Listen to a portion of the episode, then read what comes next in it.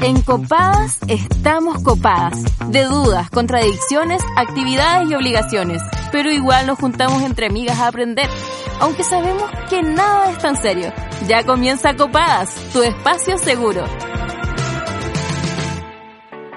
El pasado 25 de mayo, varios nos conmocionamos con el asesinato de George Floyd, el hombre afroamericano que murió luego de que el policía blanco, Derek Chauvin, presionara su rodilla contra su cuello por cerca de nueve minutos, en la ciudad de Minneapolis, en Estados Unidos. La situación fue grabada y viralizada mundialmente, por lo que no pasaron muchas horas para que la gente, con pandemia y todo, saliera a manifestarse con un potente discurso antirracista. Y nosotras aquí, a 6.000 millas de distancia, en el fin del mundo, vimos cómo nuestros actores y actrices favoritas, así como cantantes y otras figuras públicas, hicieron eco de las demandas del pueblo estadounidense. Incluso algunos chilenos y chilenas publicaron imágenes en negro en sus redes sociales y replicaron consignas como Black Lives Matter y a la acción colectiva Blackout Tuesday para mostrar su apoyo con la causa antirracista.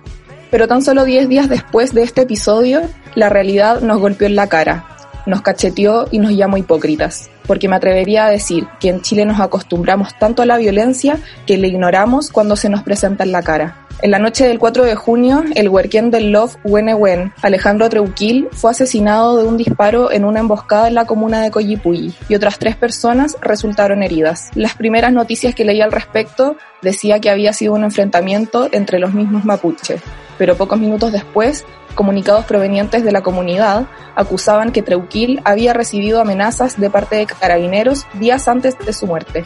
Y permítanme creer lo que el pueblo mapuche tiene que decir. Permítanme también desconfiar de la prensa tradicional y de la unidad policial, porque es carabineros quien ha hostigado, reprimido y asesinado en el Gualmapu históricamente. Permítanme desconfiar de ellos y de la prensa, que en el afán de apegarse a la versión oficial de los hechos, replicaron a ciegas que en 2018 Camilo Catrillanca había estado involucrado en un robo de vehículos con intimidación, siendo que hoy sabemos que fue todo un montaje de la policía y su familia siempre dijo la verdad. ¿Cómo voy a confiar siquiera de las investigaciones que vaya a realizar la unidad de inteligencia de carabineros en el caso de Trauquil, si tenemos como antecedentes el montaje de la Operación Huracán y todas las veces que hablaron de enfrentamiento cuando sabemos que a Matías Catrileo y a Jaime Mendoza Collío también se les asesinó por la espalda? Permítanme desconfiar y creer que una vez más es posible que los hechos nunca se esclarezcan, porque en el Gualmapu los únicos videos que existen y podrían ser viralizados le pertenecen a la misma policía. Permítame desconfiar del Estado, porque en este país reina la impunidad. Con ese editorial comenzamos un nuevo capítulo de Copadas. Soy Toña González y estoy conectada vía Zoom con mis amigas preciosas Lila Osorio, Camila Mañé en la voz del editorial y Camila Monsalva. ¿Cómo están, amigas? Es como duro el tema, como que me emocioné igual. Sí, sí, yo la verdad es que eh, quiero responder el cómo están, aunque nadie me lo preguntó, pero... Eh, Amiga, ¿cómo estás tú? Gracias. Eh, yo la verdad es que estuve como toda la mañana releyendo las noticias de, sobre el tema de Alejandro y, bueno, como que me duele la guata, en un momento me cayeron lágrimas, eh, sobre todo cuando leí la, la entrevista de la viuda de interferencia, que salió en interferencia, y es un tema es un tema muy duro, es un tema muy complejo, la verdad. Sí. ¿Tú, Lila, cómo estás? Eh, me pasa que como que ya no... Obvio que estoy muy triste por la weá, pero estoy más enrabiada que triste. Y, y estoy encerrada, entonces como que me da rabia estar encerrada y tener rabia porque mataron a alguien y no poder hacer nada, ¿cachai? Mm. Y mm, lo que tú mencionas en tu editorial sobre la impunidad se hace cada vez más evidente y a, mí me duele, en verdad, me duele caleta porque me siento como no haciendo nada y siendo cómplice por eso, ¿cachai? Me siento como un poco partícipe de la muerte de los comuneros porque no estoy haciendo nada para evitarla. Estamos en pandemia, ¿cachai? Estamos en pandemia, se supone que estamos como en cuarentenas, lo que más podamos, y aún así mueren personas en manos de la policía, ¿cachai? Y los medios trabajan para encubrir la weá diciendo que fue un enfrentamiento entre la misma comunidad. No sé, a pesar de estar como en estas situaciones tan como extremas, esa violencia se sigue manifestando igual, pues, ¿cachai? Y sigue quedando en, impunidad. Claro. Sí, oye, ¿sabéis quién siempre hace muchas cosas? Las radios que nos retransmiten. Uy, así que les mandamos muchos besitos. Como siempre, a nuestra querida, querida, querida, querida Radio GTGM, a nuestra queridísima Radio Manque, la radio educativa, yo sube la radio por su señal online. Y un saludito a nuestros amiguitos de Mantra, a la Sabri y a Carlito. Muchos besitos. Oye, yo quiero decir que estoy muy orgullosa de la, del trabajo que ha hecho la radio JGM porque todos se han movido caleta y han trabajado mucho desde sus cuarentenas. Eh, así que felicitaciones por todo el contenido que han estado subiendo e incluso los podcasts nuevos que han estado sacando. Sí, yo Sí, siempre a toda la gente que nos escucha, que vayan a escuchar los podcasts nuevos que tiene la JGM porque están bacanes.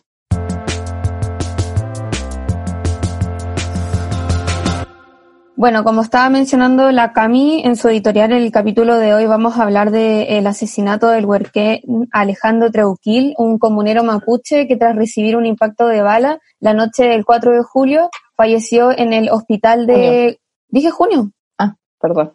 4 de junio. Soy, un, soy un hombre. No, amiga, tranquila, 4 de junio eh, falleció en el hospital de Coyipulli. Esa agua me cuesta decir Coyipulli. En fin. Eh, Mm. El fiscal eh, Carlos Cornejo eh, afirmó que Alejandro murió producto de un impacto balístico en su cuello en base a la versión preliminar del Ministerio Público y esto había ocurrido cuando este grupo de cuatro personas eh, ejecutaba la búsqueda de un caballo, momento en que fue atacado por un grupo no identificado eh, de personas que ocupaban armas de fuego y otros elementos. Estaba acompañado por tres personas eh, de 19, 18 y 14 años, más Alejandro son cuatro, quienes resultaron con diversas lesiones. Los hombres de 14 y 18 años resultaron con contunciones y el de 19 años con una lesión por impacto balístico en la clavícula. Eh, Cornejo explicó que los hechos son investigados en- hoy en día por la Brigada de Homicidios de la PDI y el Laboratorio de Criminalística. ¿Y dónde está anotada, Toña? Esta nota la saqué, bueno, de todos lados, pues estuve leyendo demasiadas noticias, la vio, vio la cooperativa El Desconcierto, no me acuerdo cuál, no, no anoté la fuente, pero es lo que dicen en todos los medios igual. Claro, sí. Eh, mm, iba a decir algo respecto de la, mm, de la esposa de Alejandro. La Y- señora Andrea Neculpan. Claro. Que ella, La bueno, también dijo, al igual que la comunidad, dijo que, que había recibido amenazas, como yo dije en el editorial, que eh, dijo que lo iban a matar con sus peñi o sin sus peñi, Claro. que son como sus hermanos, sus compañeros. Eh, y ella también, eh, semanas antes, si no me equivoco, hace un mes, eh, perdió su guagua, estaba embarazada y Sí. tuvo un aborto producto de las lacrimógenas por la misma represión de carabineros en su comunidad. Sí, estaba embarazada de cuatro meses. onda terrible. Sí, Como estaba embarazada. Cuando yo leí esa entrevista, Cuando leí esa entrevista, eh, y de hecho también había algunos audios porque él se había estado refiriendo como a la represión que habían estado viviendo como en distintas radios comunitarias y como que igual fueron más o menos viralizados esos audios en que decía, él contaba que su esposa había eh, perdido la guagua por las lacrimógenas y ahí yo dije como, bueno, en verdad que dolor ser esa mujer que pierde un hijo deseado y a su marido onda el mismo mes. Mm. Como para Como le hacen complementar. esa igual a las ¿cachai? familias, ¿cachai?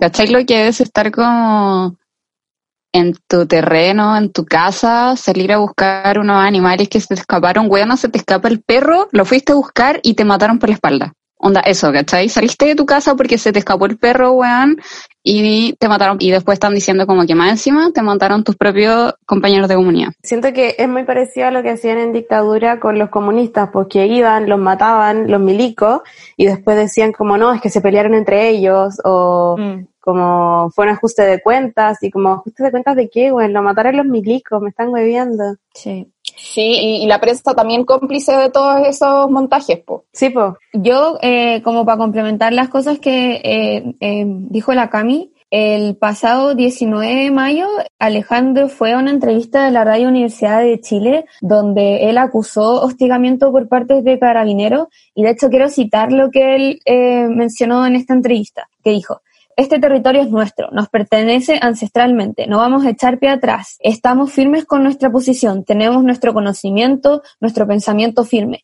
Llevamos siete años dentro del periodo del Fondo San Antonio, somos como 60 familias y ya tenemos recuperado casi 40 hectáreas que colindan con, con forestal. que tiene aproximadamente 400 hectáreas. Nosotros partimos esto por recuperar nuestras tierras. Ya hemos pasado allanamiento, persecuciones policial, pero esta última ha sido la más constante, desde el 13 de mayo. Fueron nueve días de carabineros que nos han estado hostigando y no sabemos por qué. Y él mencionaba que ese mismo martes, que fue el día en que eh, realizó la entrevista, andaban 12 zorrillos más una micro llena de carabineros. En total habrían aproximadamente unos 100 carabineros quienes bajan disparando al tiro, arrojando lagrimógenas, disparando tiros de escopeta. Esto que estamos viviendo como comunidad es muy espantoso, afirmó él. Eh, y también él contaba en esta entrevista que tenía miedo eh, por su esposa, por su hijo y por el resto de los integrantes de la comunidad quienes veían con preocupación esta situación que estaban teniendo y que claramente temían que podía llegar a hechos más graves y de hecho así sucedió.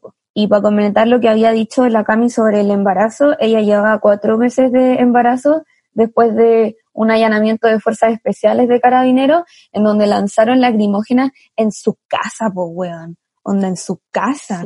Como yo que he vivido el lanzamiento de lacrimógena en Juan Gómez Millá y que literal las lanzan como donde nosotros estamos, es palpico, pues weón. Onda, y eso ya es como al aire libre, ¿cachai?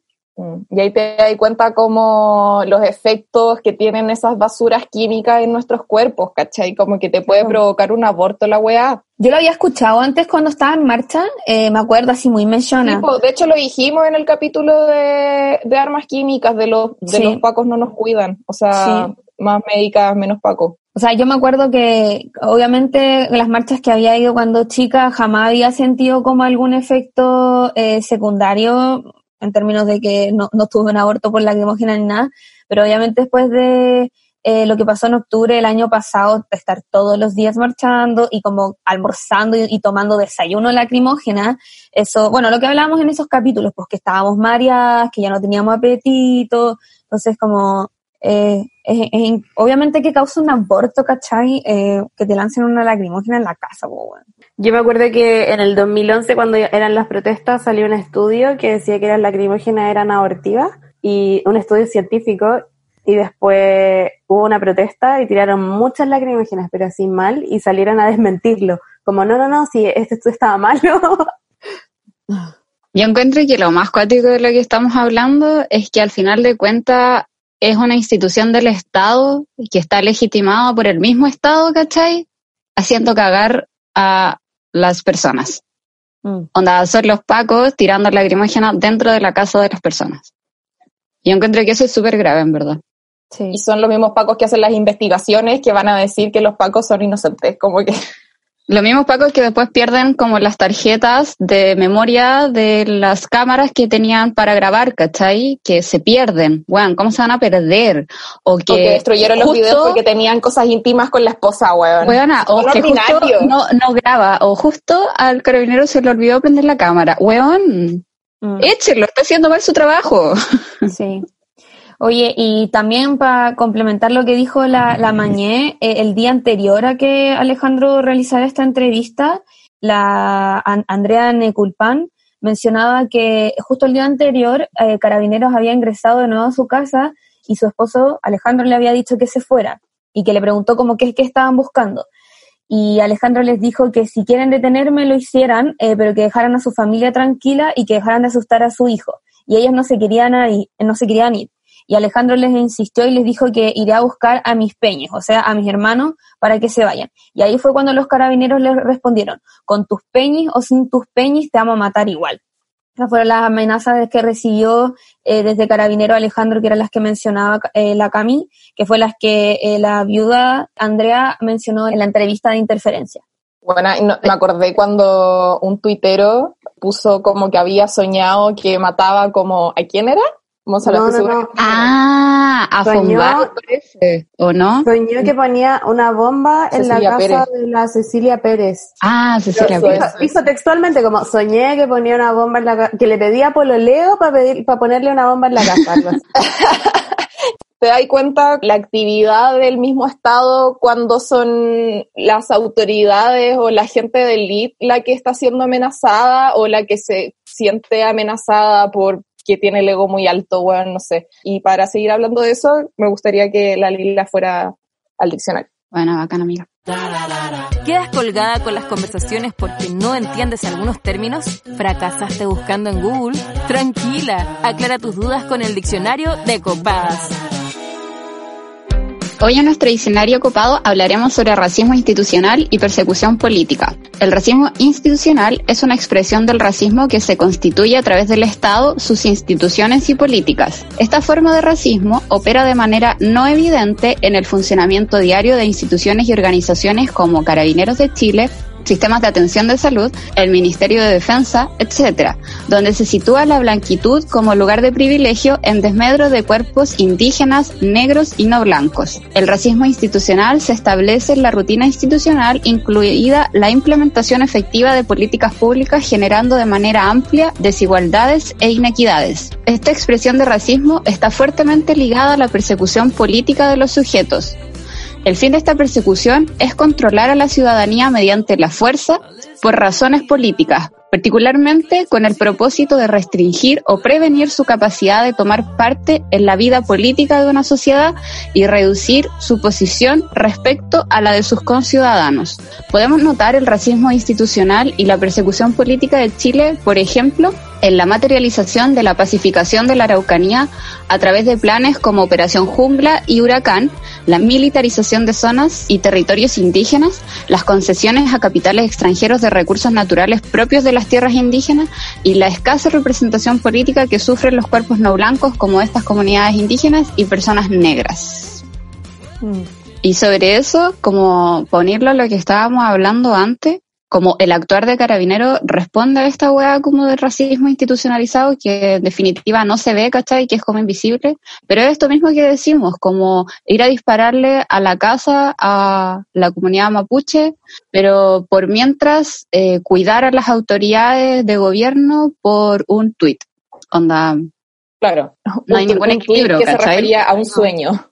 No. no es como que el bueno estuviera afuera de la casa de Cecilia Pérez no había como una eh, eh, amenaza evidente y aún así se actuó con todo el poder del Estado y la fuerza de la institución, pues, ¿cachai? Es que, ¿sabéis que Yo creo que hay algo que siento que lo hemos escuchado como hartas veces, pero a lo mejor nosotros nunca le hemos tomado el peso, que es que allá en la región de, la Araucanía eh, están en una guerra, weón como realmente están en una guerra. Yo me acuerdo que muchas entrevistas y en lugar de como que de repente cuando estoy leyendo lo leo y también yo le he comentado que mi hermana vive en la en Quirico, en la comunidad de Tirúa y ella siempre me comenta como acá están en guerra están en guerra. Y yo siempre iba era como, mm, o sea, como que obviamente no invisibilizando lo que me estaban diciendo, pero a mí me enseñaron que la guerra era cuando, weón, iban todos a la guerra y no sé qué, weá, como en fin, ¿cachai? Pero siento que con todos estos detalles que están pasando desde eh, lo que pasó el año pasado con Camilo, ahora esto que acaba de pasar con Alejandro, es un escenario de que obviamente ahí están viviendo en una guerra hace mucho tiempo,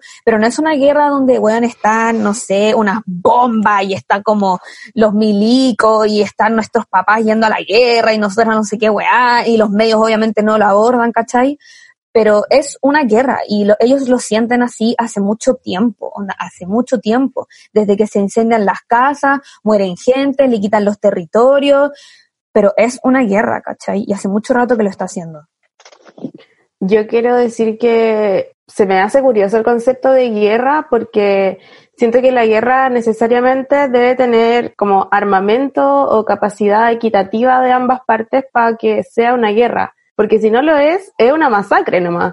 Tenía por un lado a gente armada hasta los dientes, blindada hasta los dientes, disparándole y matando a personas que andan con que poleras en la cabeza tapándose sus identidades o con no sé, accesorios de una determinada etnia, comunidad, pueblo, estado, nación, lo que sea, y, eso no es una guerra, ¿cachai? Es una masacre, como con todas sus letras, porque ¿cuántas personas mapuches han muerto a manos de carabineros y cuántos carabineros han muerto a manos de personas mapuches? Como que la weá no es comparable, ¿cachai? Entonces, si bien entiendo como a lo que se refieren, yo creo que no es ni cagando una guerra. ¿Sabes lo que me pasa a mí con eso? Yo no tengo una definición como de qué mierda es la guerra y qué no. Y Estoy como de acuerdo contigo, Monsalva, en que hay un enfrentamiento desigual por las partes, ¿cachai? Porque si bien las comunidades, el Estado, Nación Mapuche habla de la recuperación ancestral de sus territorios, no se está haciendo como, no sé, los buenos nos mandan a comprar tanques a Irak, ¿cachai? O armas al Medio Oriente para defender la weá. De hecho, han tratado de hacerlo a través de mu mucho diálogo que ah, se lo ha pasado por la raja el Estado. Y otra cosa que quiero decir es que a mí me llama Carleta la atención, sobre todo cómo estamos nosotras ahora, por ejemplo, formando este diálogo. Nosotros estamos diciendo que ellos tienen una guerra para recuperar su territorio. Nosotros estamos diciendo que a ellos, el pueblo mapuche, lo están matando. Y yo encuentro que es bacán porque ninguna de nosotras es mapuche, pero bueno, ninguna de nosotras creo que sabe nada de su componente de ADN, onda, hasta donde yo entiendo somos todas mestizas por habitar en Chile, ¿cachai? Entonces, siente que la problemática también está en, en esa diferenciación que hace como la sociedad, tanto civil, onda nosotras, como las instituciones, como esa weá de ellos, nosotras. Claro, como no involucrarnos nunca en la weá, solamente cuando, no sé, mataron a Catrillanca el 2018, ya pico, explotó un poco Santiago y hubieran como previas de manifestaciones grandes y weá así. Pero ¿cuántas personas mapuche han muerto en estos años de democracia, cachai? ¿Cuántos han muerto de formas tan brígidas a manos de carabineros y han puesto excusas ridículas como, weón, se están matando entre ellos? Yo siento que el problema también radica en esa weá. Puta, igual a mí me pasa que tengo como un conflicto con eso porque eh, entiendo a lo que te referís, pero me acuerdo que hubo, y no sé si esto lo dije en un programa, discúlpeme si ya lo dije en otro capítulo, pero eh, me acuerdo que hubo como un censo en el que se había incorporado la pregunta de, de si te consideras mapuche o algo así. Ajá. Y, y conozco gente que dijo que, que respondió esa pregunta de manera afirmativa cuando tiene un poco la misma relación que yo con el pueblo mapuche y, lo encontré Barça, ¿sabís? Como, como un poco apropiación cultural, onda, como y yo el día del hoyo voy a decir que me siento mapuche en verdad porque siento que es necesario como encarnar cierto tipo de cosas o como tener eh, relación directa con esa opresión o no directa como yo, pero weón, mi familia o como algo, como alguien realmente cercano que haya sufrido ese tipo de opresiones, como que yo sé que existe, eh, puedo quizá llegar a empatizar con ella, puedo estar de acuerdo con realizar este capítulo, como, bueno, lo apaño, pero como, no sé, a mí no me vaya a ver con una bandera mapuche en Plaza de la Dignidad o, o no me vaya a ver respondiendo afirmativamente esa pregunta del censo porque siento que es como hacer propia experiencia y toda una cultura que en verdad no siento mía, ¿cachai? No, además, y, y bueno, bacán que no vayáis a estar con la bandera del Gualmapu en Plaza Dignidad, onda, te felicito por eso, ¿cachai? Y que tampoco estéis como con la bandera mm, de los pueblos aymara, weón, como festejando por la weá. Pero eh, creo que tampoco podemos hacernos las longis como con todo este racismo que pasa en, en nuestra institución también, pues si nosotros también somos Claro. Chile, ¿cachai? Sí, pues. Onda, no te digo como, weón, en el censo de que eres mapuche y ponte a tocar la trutruca, weón, mientras jugáis al palín, ni cagando, ¿cachai? Si no se trata de eso, yo creo que se trata de hacernos cargo de una herencia colonial de la que si no reparamos la weá, somos parte, pues, ¿cachai? Oye, yo quiero escuchar igual, como que me interesa esta comparación eh, entre lo que sucedió recientemente en Estados Unidos, bueno, lo que plantea en el editorial, y el caso de Alejandro Treuquil, así que les tinca ir a la pregunta copada. Sí. Porque copada lo hacemos todas, queremos escuchar tu voz. Opina con nosotras en la pregunta copada. ¿Por qué crees que en Estados Unidos y en Chile reaccionaron diferente cuando un agente del Estado mató a una persona? Yo creo que claramente hay un doble discurso, porque la gente siempre está muy comprometida con la causa del otro, pero no con la que le concierne a sí misma. La hipocresía en este país es realmente nefasta. El racismo no es una moda. De hecho, el racismo se evidencia en esta terrible paradoja de apoyar a Floyd y no al pueblo mapuche. Creo que es porque este sistema neoliberal bajo el que nosotros como sociedad hemos sido educados nos ha hecho sentirnos súper individualistas, ser individualistas, preocuparnos por lo que nos pasa a nosotros y no por lo que le pasa al lado, ¿cachai? Creo que también es muy parte de lo que dejó herencia la dictadura.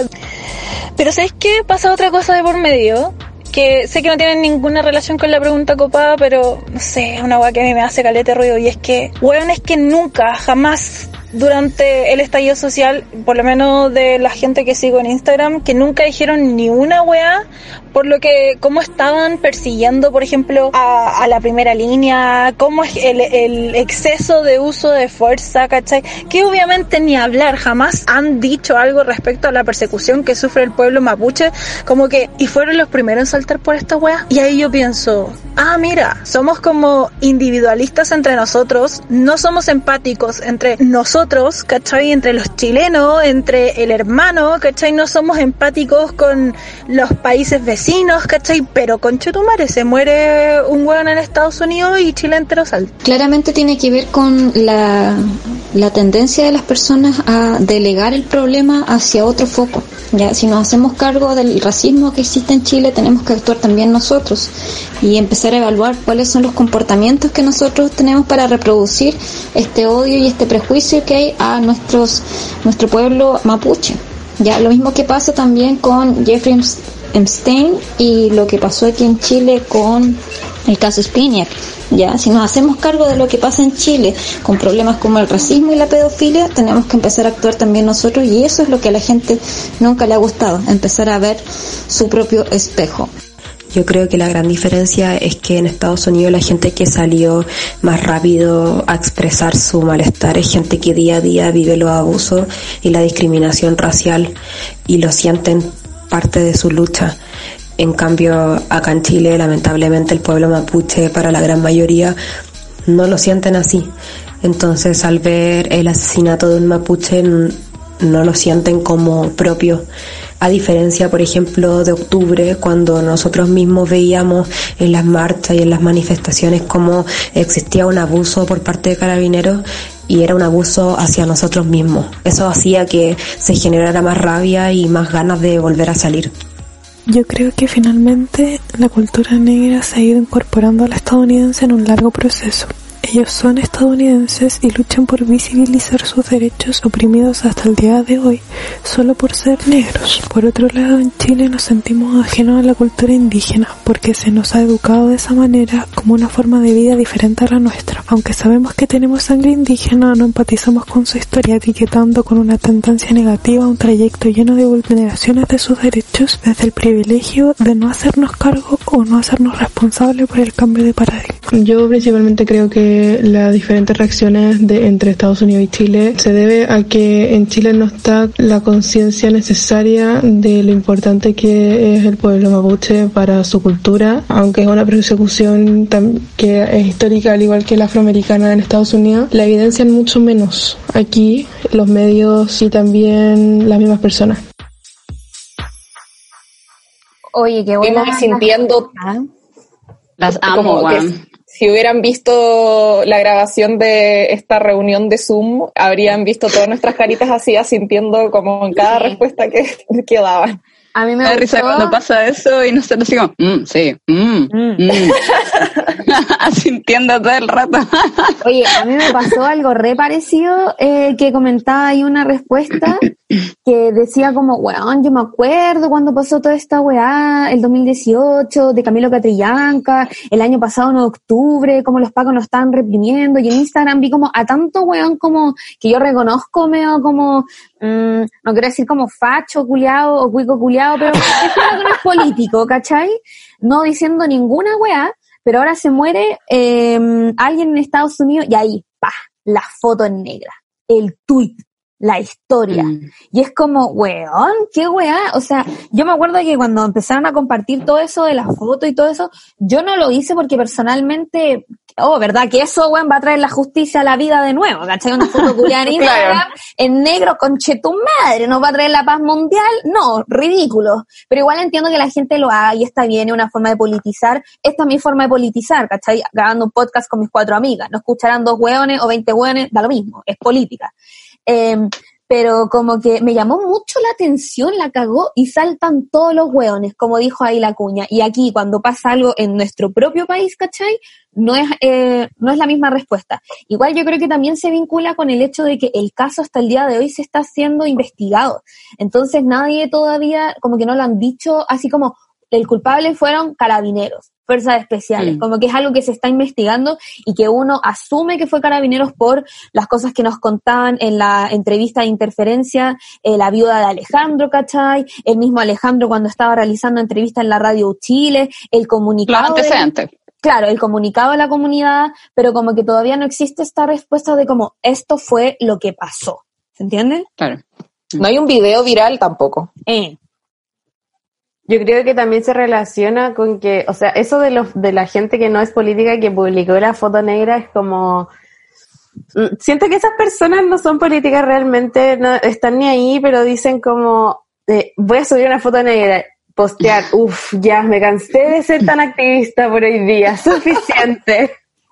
Pero también, también lo valoro de cierta forma, porque alguien que ayer no tenía idea de racismo y después al día siguiente vio 200 imágenes negras en su feed de Instagram, como que algo va a hacer, ¿cachai? Como que, no sé, para mí es algo insignificante porque quizás como que lo veo como una acción muy precaria, pero si le hace sentido a alguien igual está bien. Y lo otro que quería decir era que yo creo que la diferencia que se hace entre las reacciones de Chile y de Estados Unidos tienen que ver principalmente con que es mucho más fácil nomás.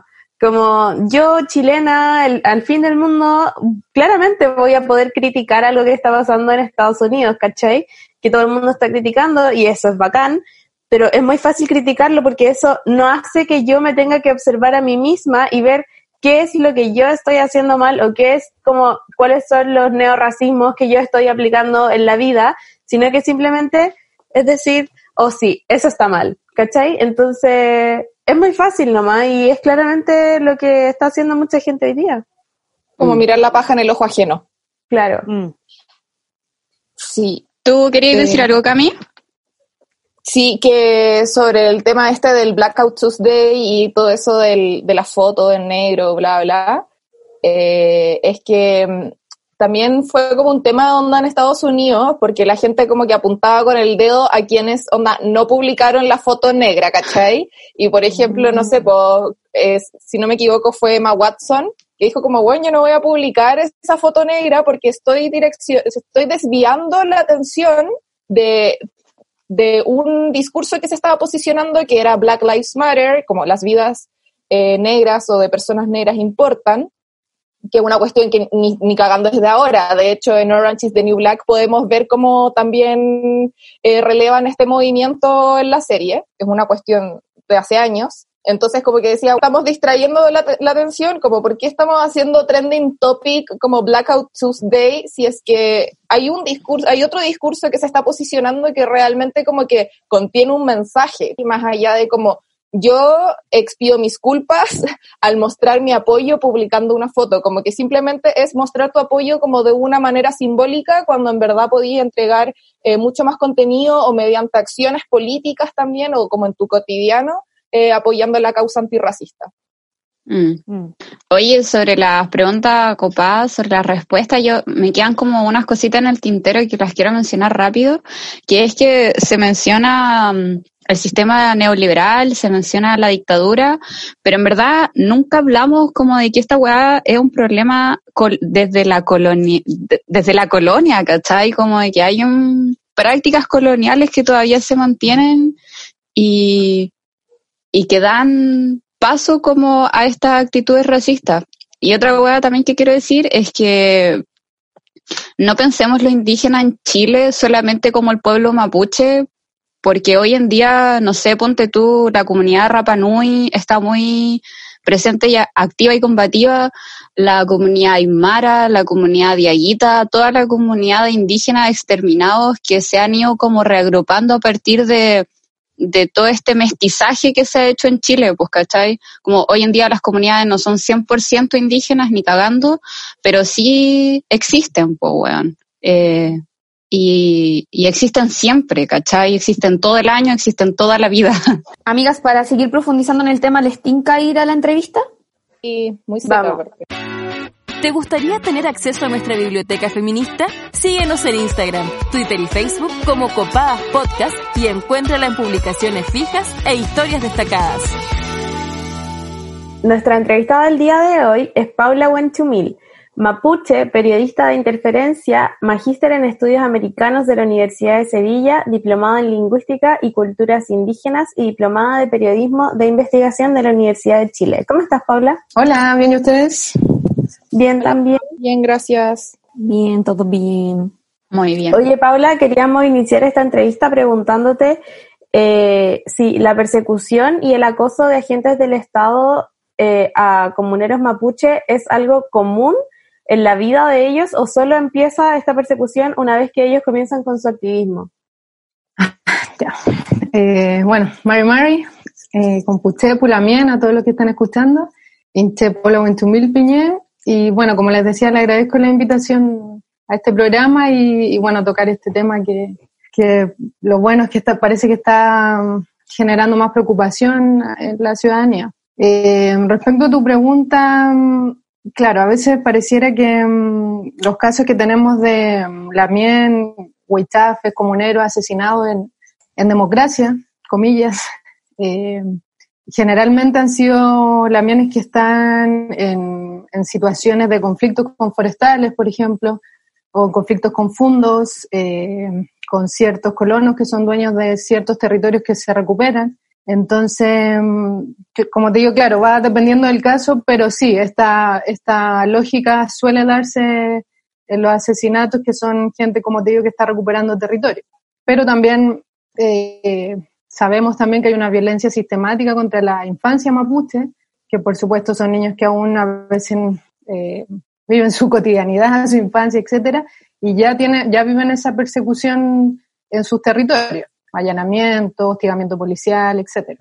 Oye, Paula, eh, nosotras anteriormente estábamos comentando, bueno, el caso del homicidio de Alejandro y hablábamos de que él anteriormente, el 19 de mayo, asistió a una entrevista en la Universidad de Chile eh, acusando el hostigamiento por parte de carabineros, cómo este había incrementado, pero al mismo tiempo, eh, como comunidad no tenían eh, claro por qué está incrementando este eh, eh, hostigamiento por parte de carabineros.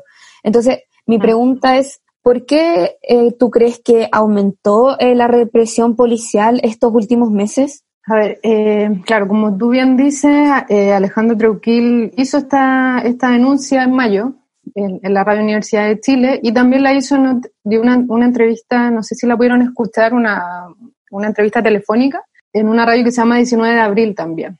Y, sí. y ahí también él, él, denunciaba este, este hostigamiento y él mismo, él mismo decía que no entendía el porqué de este um, resurgimiento, entre comillas, de represión eh, tan sistemática que empezó ahora en mayo, en mayo de, de este año.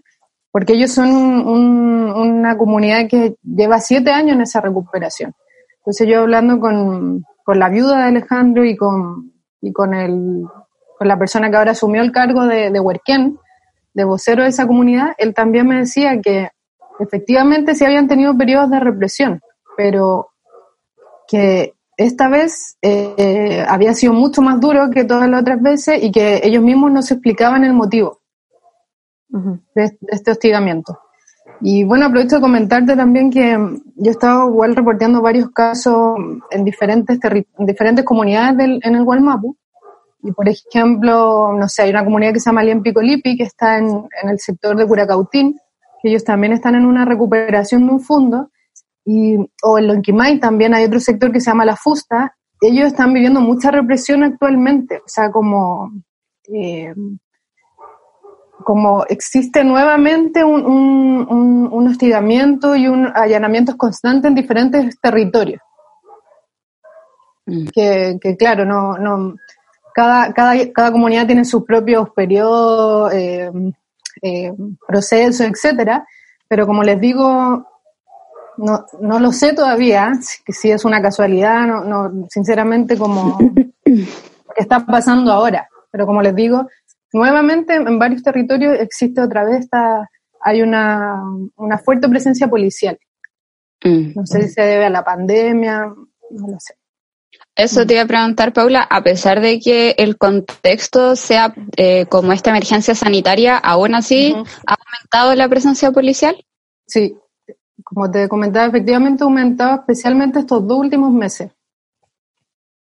Entonces, de hecho, las mismas comunidades con las que yo, con las que he estado reporteando, como les decía, muchas, yo también les preguntaba cómo seguían el proceso de recuperación eh, con la pandemia y, cuidar, porque ellos claramente igual se están cuidando ante, ante el virus. Y han tomado todos los debidos cuidados, se turnan para esta recuperación, para las tomas, etcétera. Eh, pero claro, la, como ellos dicen, la lucha no para, se, se adecua, pero no, no para en este contexto. Eh, Paula, y nosotros igual estamos al tanto de que existen comuneros que se encuentran presos como en calidad de presos políticos y que actualmente están realizando huelgas de hambre, por ejemplo, en la cárcel de, Angol. Y queremos saber cuál es la situación que presentan estos comuneros y cómo ha respondido el gobierno ante estas y anteriores huelgas de hambre. La respuesta del gobierno ha sido nula. Eh, en esta ocasión y, en, las anteriores. Claro, efectivamente ahora hay una nueva huelga de hambre, son nueve comuneros que están en la cárcel de Angol.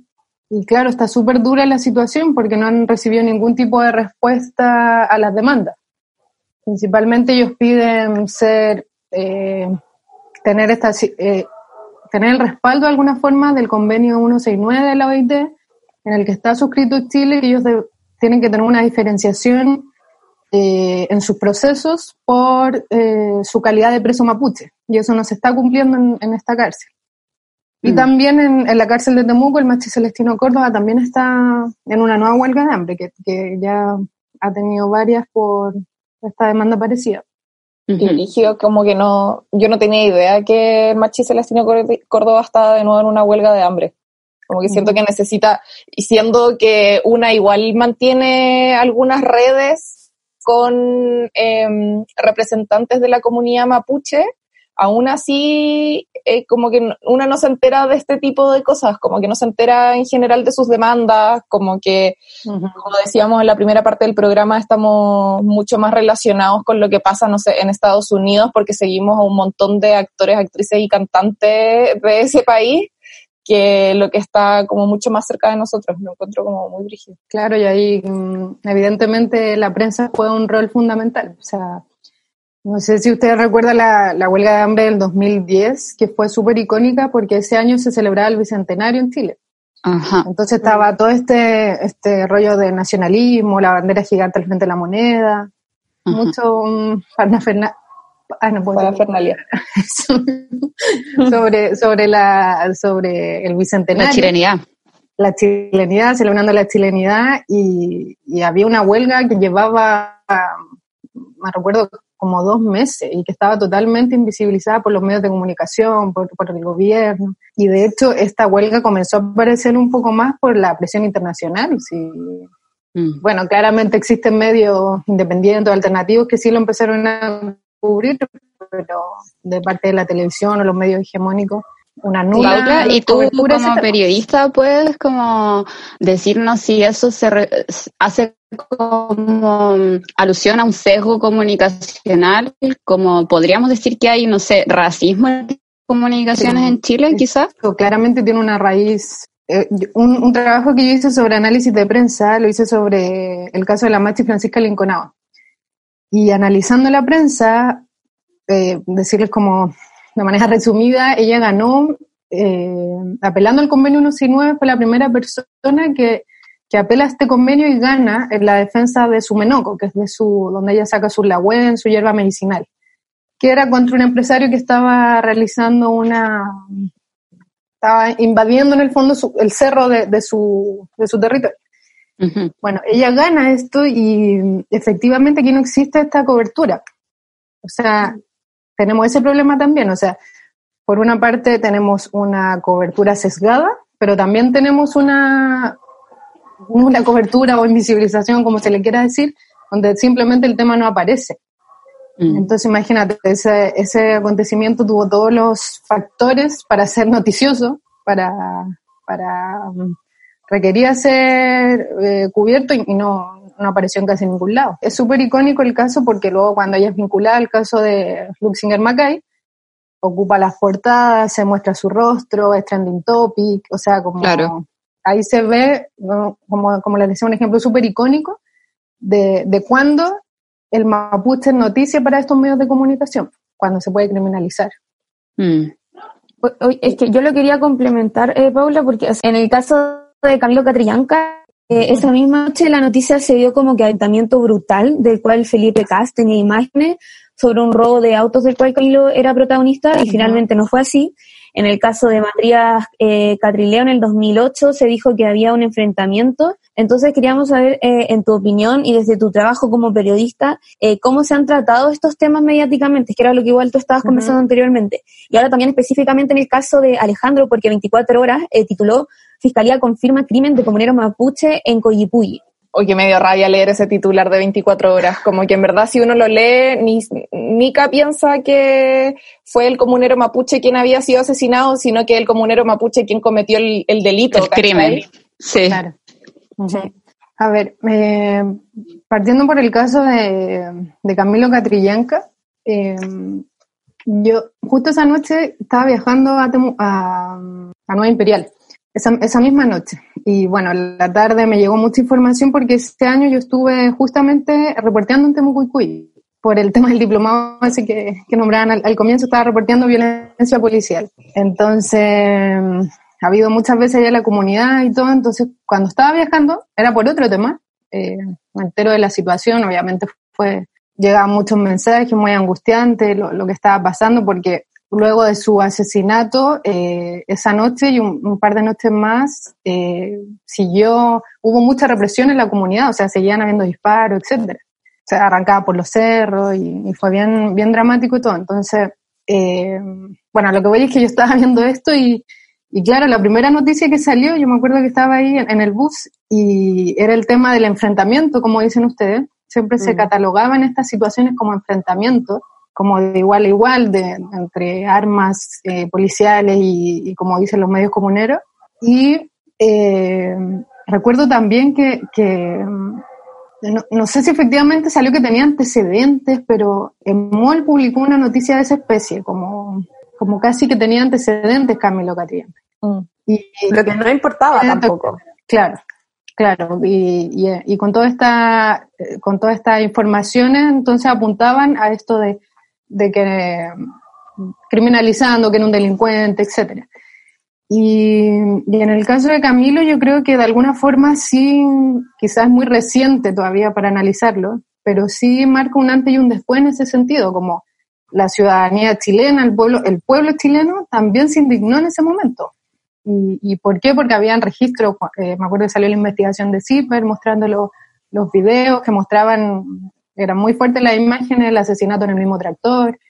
Entonces, yo creo que, que toda esa situación tan, tan desigual, o sea, como que efectivamente era una persona que estaba ahí con un menor de edad, trabajando en su comunidad, etcétera, y llegan eh, la fuerza policial a disparar por la espalda, y que la gente lo puede ver, yo creo que eso eso quizás marcó una indignación y un análisis diferente desde las personas, porque como, como también eh, decía la Toña, que, que claro, en el, caso de Matías Catrileo y muchos más, también la prensa lo tituló como enfrentamientos, y, y no fue así. Entonces, claro, pasaban más desapercibidos los casos. Entonces, dentro de todo, dentro de todo el sufrimiento que, que vive la familia de, Camilo, la comunidad, el, pueblo mapuche, de alguna forma la imagen de Camilo y toda esta situación creo que permitió eh, una empatía y el cuestionamiento de la ciudadanía hacia estos medios. Que, si otra vez vuelvan a decir enfrentamiento, la gente no lo va a creer como le decía antes, claro. Sí. El hecho de que haya un, un registro en video lo hace mucho más cercano que leer, por ejemplo, un reportaje. Igual quería contar algo que antes del programa me contaba una amiga, la, la Pascal King, que está haciendo su memoria de título también investigando estos temas, y me contó que el, Caime, eh, el, el, crimen de Jaime eh, Mendoza Collío también eh, y cacharon que había sido un montaje, que no hubo un enfrentamiento, porque los pacos lo que quisieron hacer fue como dispararse a ellos mismos, como disparar a sus chalecos, pero los pacos son tan hueones que tiraron los chalecos como abiertos en el suelo y le dispararon y el impacto de bala había sido de adentro hacia afuera porque habían puesto como posicionado los chalecos como al revés y se vieron Nada hacen bien, weón. montaje, como que ni siquiera hacen bien los montajes como Sí, bueno, y además como, como lo que preguntaban de la prensa, además de estos casos de, de asesinato,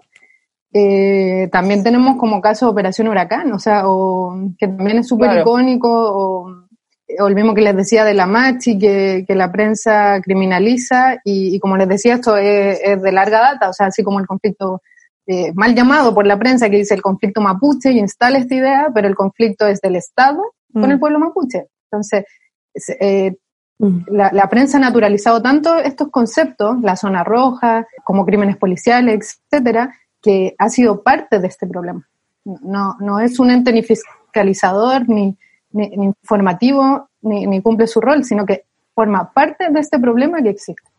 Claro, y, y un poco en esa línea eh, de que el Estado tiene un poco a la prensa de, de aliada en, en, criminalizar al pueblo mapuche es porque eh, no quieren responder a una demanda histórica de la comunidad ¿qué, implica para el Estado responder a esta demanda? Como qué, perderían? ¿Por qué se esfuerzan tanto en, criminalizar al pueblo, en, reprimirlo también?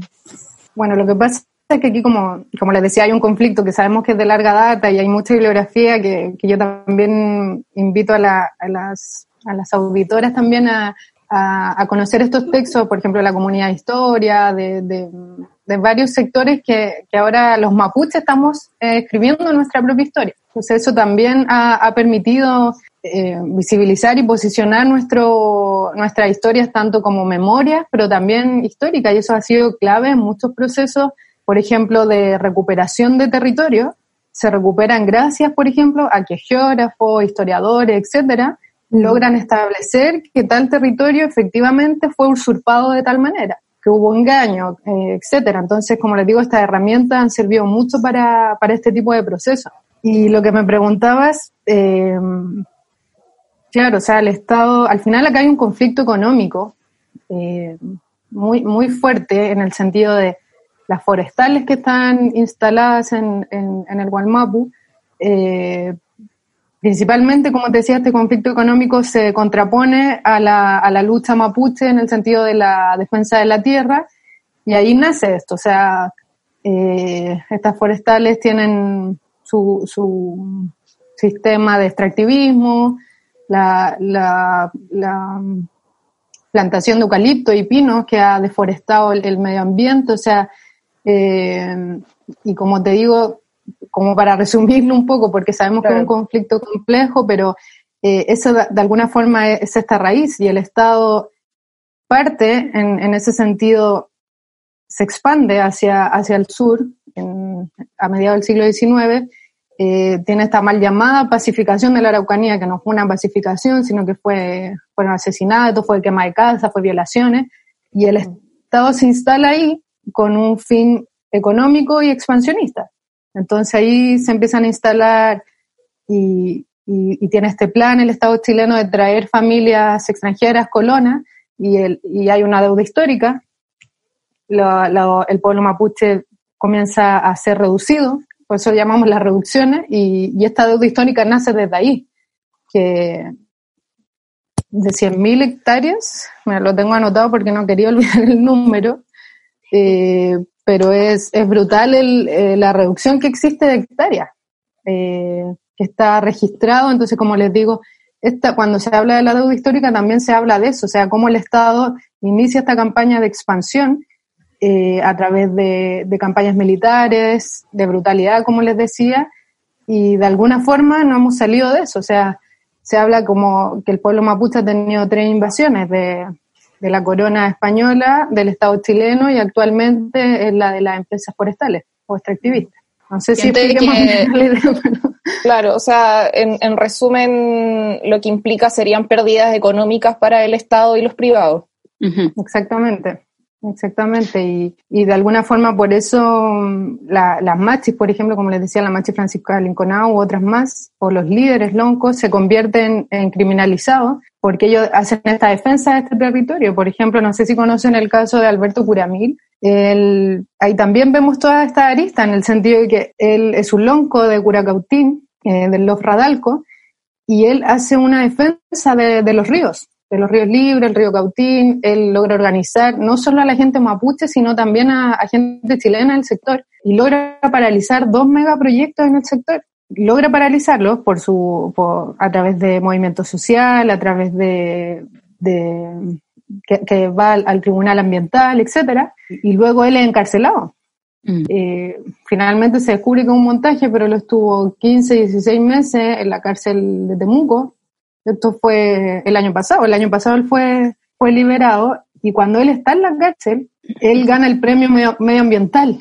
El, eh, el Ah, Goldman. sí, me acuerdo. Ahora me acordé del caso. Sí. Y tiene que ir a recibirle a su Entonces, hija. Claro, fue la, la Belén Curamil a recibirlo, da un discurso que, que es súper elocuente también y que habla de toda esta lucha, pero ahí como les digo también vemos como un- eh, con ese ejemplo icónico lo que, lo que sucede con estos líderes, con, con la, que es una defensa medioambiental, se criminaliza, eh, esta- estas prisiones preventivas que, después nadie se hace cargo, o sea, nadie se hace cargo de, del daño que se le hace a la familia en ese momento, a la misma persona. Y, claro, ahora está libre, una felicidad para él, para su familia, pero a la vez, como les decía, nadie se hace cargo de todo este proceso eh, de prisión preventiva y son varios casos así.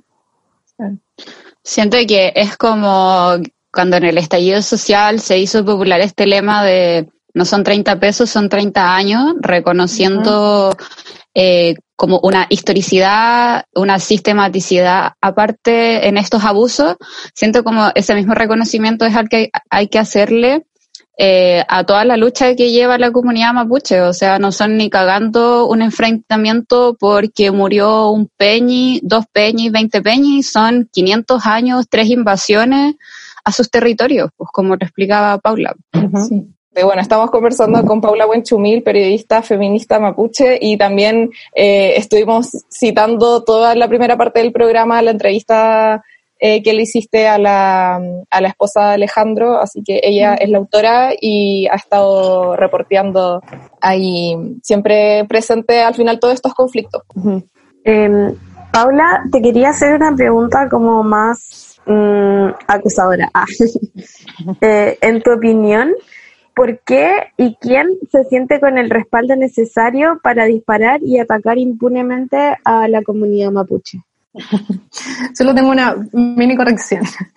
Eh, que, que nosotros hablamos de, de pueblo mapuche. Ah, por, por un tema político mm, de, de lo, que, de lo que se refiere el, el concepto pueblo y, y- y- y los derechos. Y, y este pueblo está conformado por diferentes comunidades. Ah, ya. Eh, Ah, ya. Gracias por la corrección.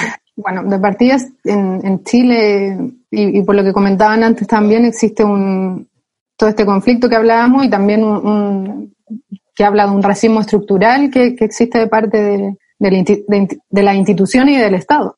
En el caso de, de- de, claro, de, de Camilo Catrillanca u otros más, efectivamente hay una militarización en, en Gualmapu y en las comunidades donde como les decía antes, quizás se ha naturalizado esta, esta violencia policial.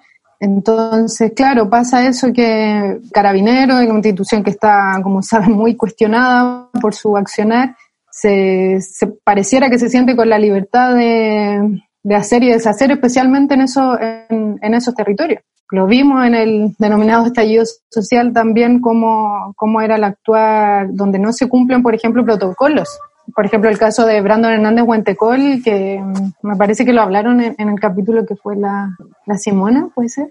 Sí. Sí, que, que- que se lo Y escuché. están, están todos muy invitados a escucharlo también. Claro, y, y por ejemplo, ese mismo caso de Brandon, el carabinero directamente iba a matarlo, o sea, eh, comilla, él tuvo la suerte de sobrevivir, pero tiene unas consecuencias, como sabemos hasta el día de hoy, viviendo con perdigones y todas las consecuencias de, que conllevan su salud. Entonces, claro, efectivamente existe esta, como existe esta impunidad, pareciera que, mm, a ver, es que no puedo decir que, que está a la orden directa, como, como no puedo asegurar eso, pero, pero efectivamente sí hay un marco de, de, de, impunidad, más cuando, cuando es gente mapuche, porque existe un racismo estructural y, y se puede matar, se puede eh, disparar a niños, se puede allanar jardines, colegios, etcétera. Entonces, yo no sé si respondo a la pregunta, pero, pero como les decía, hay, hay una clara y evidente impunidad que, que claramente se tiene que cuestionar y como les decía, pareciera que desde el caso de Camilo se está cuestionando más por la ciudadanía, pero ahora es, es la, el, la, clase política la que tiene que, que, presionar y está difícil un poco el contexto. Sabemos que en, la, en las protestas, cuántos casos Gustavo Gatica, la Fabiola Campillay, etcétera, brutalidad policial, y todavía no sabemos quiénes dispararon. O sea, como como les decía, hay un problema que viene desde arriba y que es urgente solucionarlo. Mm. Oye, Paula, eh, nosotras eh, anteriormente estábamos también combinando harto el capítulo con lo que ha estado pasando en Estados Unidos y de hecho nuestra pregunta copada eh, de esta semana era eh, ¿por qué crees que en Estados Unidos y en Chile reaccionaron diferente cuando un agente del Estado mató a una persona? Y en esa misma línea, eh, me gustaría preguntarte cómo ves la explosión antirracista de Estados Unidos y cuáles crees que son sus diferencias con lo que no está ocurriendo en Chile con el asesinato de Alejandro. O con la lucha antirracista en el territorio en general, encuentro yo. Claro. Porque, uh -huh. Como dijimos, hay varios casos como antecedentes. Sí. Claro. Claro. En, en el caso de, del asesinato de George Floyd, eh, justo también lo que hablábamos antes, como pareciera quizás que cuando están estas imágenes registradas, mm. el, el, video pasa lo mismo en el caso de Floyd y en el caso de Camilo, que, que la gente también ve la imagen y, y se indigna, o sea, de, de, la brutalidad. Claro, en Estados Unidos pasa que quizás una gota que rebalsó el vaso, no sé, no, no puedo describir el, el, el ambiente desde allá, de lo que he podido leer sobre sobre lo que estaba pasando. Y algunas entrevistas que he hecho a, especialistas en racismo que son afroamericanas desde allá. Claro, la, la, el racismo es, cotidiano, o sea, el racismo es desde, desde la sospecha de, que si, si, una persona negra entra en una, a una tienda eh, es sospechoso de, de robar o, o, si un niño blanco y un niño negro corren, el sospechoso del niño negro, o sea, como viven constantemente este, este racismo, como les decía, cotidiano y, y claro, el, el, esta efervescencia que, que, claramente es positiva porque se está cuestionando, como decíamos anteriormente, en Estados Unidos sí se está cuestionando el, el, el tema policial, ¿verdad? Con las comisarías, eh, se está hablando de refundación, de uh -huh. cosas que aquí todavía no, no, no se están hablando en serio. Entonces, y en el caso de Chile, yo hice un artículo efectivamente sobre el racismo, sobre los George Floyd, en comillas, de, en Chile, que por qué acá no causaba esta indignación también casos de, o de migrantes afrodescendientes que han llegado a Chile, o bien el racismo hacia el pueblo mapuche o hacia el pueblo aymara, etcétera. O sea, claro, yo creo que hay mucho igual de moda. O sea, eso es, claro. no sé, me recuerdo que vi en Twitter a, a esta, ¿cómo se llama? Pantamerino, tuiteando, puso la foto negra y, y, hay mucho de eso también. Y, y Pedro Rumilón le respondió con un video que, que ella hablaba de la carita de nana de Anati Yux, riéndose, de Moreno traemos un cafecito, y, y, claro, es como, como les decía, eso es como un ejemplo, claro, farandulero, pero que muestra cómo muchas, muchas personas también adhieren a esto por, por moda quizá, o porque nos llega mucha información de Estados Unidos, y, o quizá y ese, también ese discurso vacío no, nos, nos sirve al final. O sea, o sea, yo en ese sentido, como me acuerdo Paola Palacio para este reportaje, me decía, de negrocéntrica, me decía, a mí no me sirve de nada que pongan en el perfil la foto negra o el hashtag, si vas en la micro y no te vas a sentar con un haitiano, si voy en la calle y me gritan negra prostituta, o sea, como el, el racismo acá es muy, muy fuerte y, y, pareciera también, como decía María Emilia Tillux, que la gente o no lo quiere ver o o está siendo ciega eh, respecto a esto y extranjeriza ese racismo. O sea, oh, allá sucede, me indigna, pero acá, acá, y, y, no se realiza ese cuestionamiento. Sí, y, y, quiero extrapolarlo un poco como al, al, al, machismo, porque pareciera que, no sé, personas como Pancha Merino solamente son capaces de ver el racismo cuando matan eh, a una persona negra y hay un video que lo demuestre, pero no se da cuenta de su propio racismo o como, entre comillas, como microracismo, eh, como lo decimos nosotras con el micromachismo, que son como uh -huh. comentarios que decimos en el cotidiano y es al final la misma cuestión que pasa con el machismo, como que la gente en general no identifica su machismo cotidiano y solamente están preocupados de los femicidios y preocupados entre comillas porque tienen unas campañas deplorables además, homologan machismo con femicidio cuando no, pues el machismo está presente todos los días y al final es lo mismo con el racismo. Uh -huh. Claro, esta, esta situación es como quizás de comodidad, es decir, como allá sucede y me indigna, pero acá y, y como, como, hemos conversado en, en, en, esta entrevista, es un racismo estructural que existe hace años eh, con, con, el pueblo mapuche, eh, desde las políticas de Estado, desde esta, esta chilenidad y nacionalidad que se, que se implementó, eh, instalando al indígena como el otro. Y, y eso conllevó a estereotipos que van evolucionando, digo entre comillas, pero siempre son bueno, los estereotipos no son buenos, pero además son estereotipos marcadamente negativos, o sea, desde el salvaje en el siglo XIX, después el borracho, el flojo que no trabaja la tierra, y hoy en día el terrorista, y eso uh -huh. es racismo. Entonces, eh, con, también con, con, la, con les decía, con los pueblos del norte, con la gente aymara también, o sea, eh, peruano, o sea, mucha, como que se da esa connotación como que el peruano es inferior y, si alguien tiene rasgo, eh, no hay una comprensión sobre eso, o sea que hubo un proceso brutal también de chilenización en el norte y existe este racismo también desde el colegio, desde los libros de texto, desde los medios de comunicación.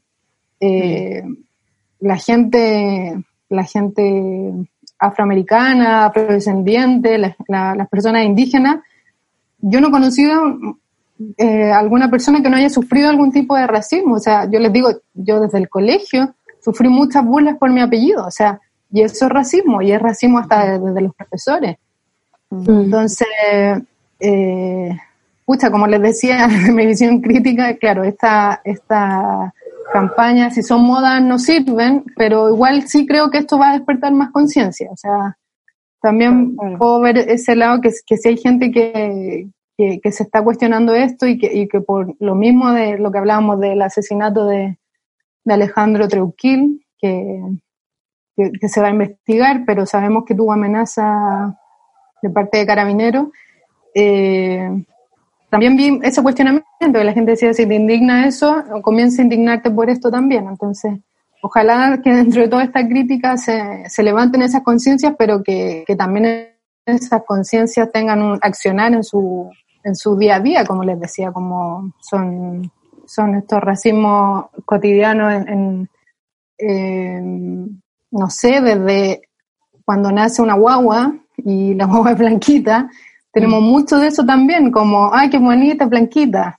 Son, entonces, es muy brutal este, recordé este eh, ciudadano que creo que vivía en, en, Nueva York, no sé, pero en el Bienvenido, que, que dijo como personas blancas, no sé si lo vieron. Sí. Personas blancas como yo están siendo, están siendo atacadas. Atacadas, algo así. Eh, sí. Claro, podemos ser atacadas. Y les doy ese ejemplo porque es muy de estas naciones, como mm. gente que, que bueno, no se ha mirado al espejo o, o ha recibido tanto ese, ese, esa educación monocultural y que somos una nación blanca, que aquí no existen pueblos indígenas, ni aquí no existen negros, eh, como con toda esa información en su origen. cabeza, exactamente, y, y después dicen, persiguen a personas blancas como yo y, y, y evidentemente no es una persona eh, blanca. Entonces, ese ejemplo creo que es muy, muy claro de, en general, cómo, siempre haciendo las excepciones, pero digo, en general, cómo funciona la, el pensamiento chileno. Mm. Paula, y ya para mm, ir terminando esta entrevista, esta conversación, haciendo un poco una comparación con el estallido de Estados Unidos, eh, vimos a la diputada Alexandria Ocaso Cortés decir que la clase política le tiene miedo a la policía y que por eso no hay responsables nunca. ¿Tú crees que aquí en Chile la clase política le tiene miedo a la institución de carabineros y por eso no hay responsables o reformulaciones de esa misma institución? Sí, o sea, claramente hay un, hay un, no sé si la palabra es miedo, no sé, justamente hoy también salió una entrevista en Interferencia sobre, sobre esta refundación que, que debería existir en, en Carabineros, pero claro, yo efectivamente sí creo que, que tienen que reformularse porque no, no da para más la, la, la situación, la institución, tanto en casos como de corrupción como de violencia policial. Pero como les decía, esto es una cuestión más estructural desde mi perspectiva. O sea, son las políticas desde el Estado que si siguen negando básicamente a, a, los pueblos indígenas porque no somos reconocidos en este territorio. O sea, en este territorio se habla que existen solo chilenos y, y ya, ya te niegan desde, desde tu... O sea, tenemos un papel en CONADI que habla de, de que somos parte de un pueblo indígena, pero no es un reconocimiento constitucional. Entonces, eso ya te limita de muchos derechos. Y como te decía, en el caso de los pueblos indígenas y del pueblo tribal afrodescendiente también, que fue reconocido el año pasado, después de una larga lucha también que dieron las familias afro en, en Chile, creo que, que es un problema, como te decía, claro, Carabineros se tiene que refundar, pero si no refundamos esta política fascista y, y negacionista de, de, de, lo, de, los pueblos que, diversos que existen, es muy difícil eh, que cambie su, su, accionar. Perdón que antes olvidé terminar la idea y, y quizás sirve para, para, ejemplificar esto. En el caso de Brandon, Hernández Huentecol, yo solicité los protocolos en Carabineros para que me dieran una explicación, porque claro, como está tan naturalizado, parece que después nadie pide explicaciones sobre esto. Como Claro. ¿Por qué, ¿Por qué lo ponen así en el suelo? ¿Por qué, por qué se le dispara? ¿Por qué? Etcétera. Y, y, tienen un sinfín de justificaciones y al final no están cumpliendo los, los, los protocolos. Protocolo. Entonces, como, estaban andando en bicicleta, como estaban haciendo nada. Y, o en el mismo caso de, no sé, de Temuguicú, y que quizás es una comunidad que ahora es más conocida para la gente por lo, por lo de Camilo, la adolescencia y la infancia también, eh, a, a Vania Keipul la iban a buscar al colegio y a, a, su y a gente de la comunidad también. Entonces, como les digo, no sé si respondo la pregunta, pero porque es complejo decir cómo refundamos esto, pero eh, estamos en un momento, yo creo, histórico y e importante, tanto por el estallido social, tanto por, por porque nos empezamos, comillas, a dar cuenta del racismo, que es necesario replantearse estos temas y que por fin la gente sepa que, que los pueblos indígenas existen y resistimos porque existen porque nosotros resistimos, porque la política del Estado siempre ha sido querer asesinar o anular de diferentes formas según el según el año, pero me refiero según el siglo, eh, pero pero siempre ha sido esa lógica, anular a lo a lo diferente, a, a, los pueblos indígenas. Entonces, si no, si no se cambia esta visión, está difícil que desde Carabineros se cambie también esta estructura racista y esta acción racista que tienen. Mm. Bueno, gracias Paula por sí. esta entrevista, compartir con nosotras todos tus conocimientos que has adquirido mediante un arduo reporteo todos estos años. Y felicitaciones gracias también por la, por la invitación. Muchas gracias. Nos por la invitación. A ti, Paula. Gracias, Paula. Ya, que estén bien. Sí, Muy nos despedimos. Sí, nos despedimos. Todos nos queremos despedir al mismo tiempo. Eh, gracias a las personas que nos escucharon, a la Sabia, Mantra y sobre todo a la Paula por darnos esta maravillosa entrevista y todo esto testimonio y también como dijo la mañana por el trabajo que está haciendo que es sumamente importante al momento de visibilizar. Así que luego de este despido eh, nos vamos. Vamos. Muchas gracias a todas y a todos. Chao. Chao, chao. Muchas gracias. Besitos. Así termina un nuevo capítulo de Copadas, tu espacio seguro. Acompáñanos todas las semanas para reflexionar, conversar y tirar la talla entre amigas.